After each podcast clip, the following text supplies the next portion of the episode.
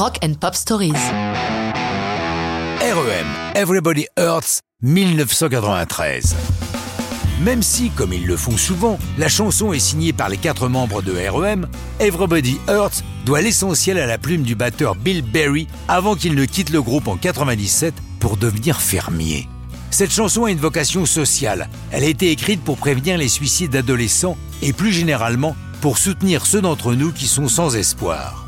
C'est d'ailleurs pourquoi dans Everybody Hurts, Michael Stipe, qui a l'habitude en chantant de maltraiter les mots pour les rendre parfois presque incompréhensibles, cette fois-ci prend la peine de bien prononcer chaque phrase pour que le message passe.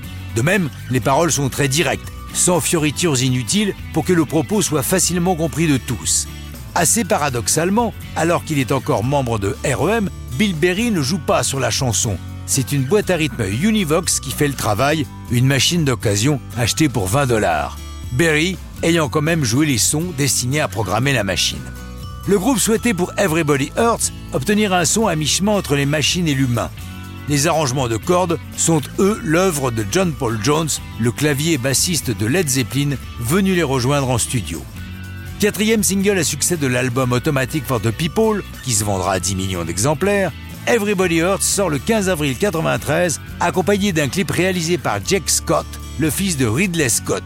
Tourné dans les embouteillages de l'Interstate 10 à San Antonio, au Texas, le clip évolue dans une ambiance à mi-chemin entre le week-end de Godard et le 8,5 de Fellini.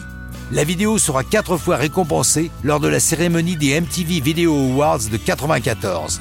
Mais ce n'est pas là que réside la plus grande fierté des membres de REM. Ils sont surtout heureux que leur chanson ait pu sauver quelques vies, comme plusieurs fans l'ont confirmé à Michael Stipe qui déclare Pour moi, c'est mon Oscar, ma médaille d'or. Que quelque chose que nous avons fait puisse avoir un tel impact sur les gens si profondément, c'est magnifique.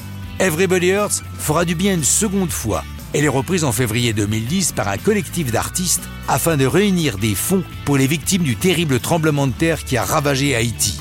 Le 15 février 2019, l'ineffable président Trump utilise la chanson en tweetant une vidéo montrant ses opposants démocrates démoralisés durant son traditionnel discours sur l'état de l'Union dix jours auparavant.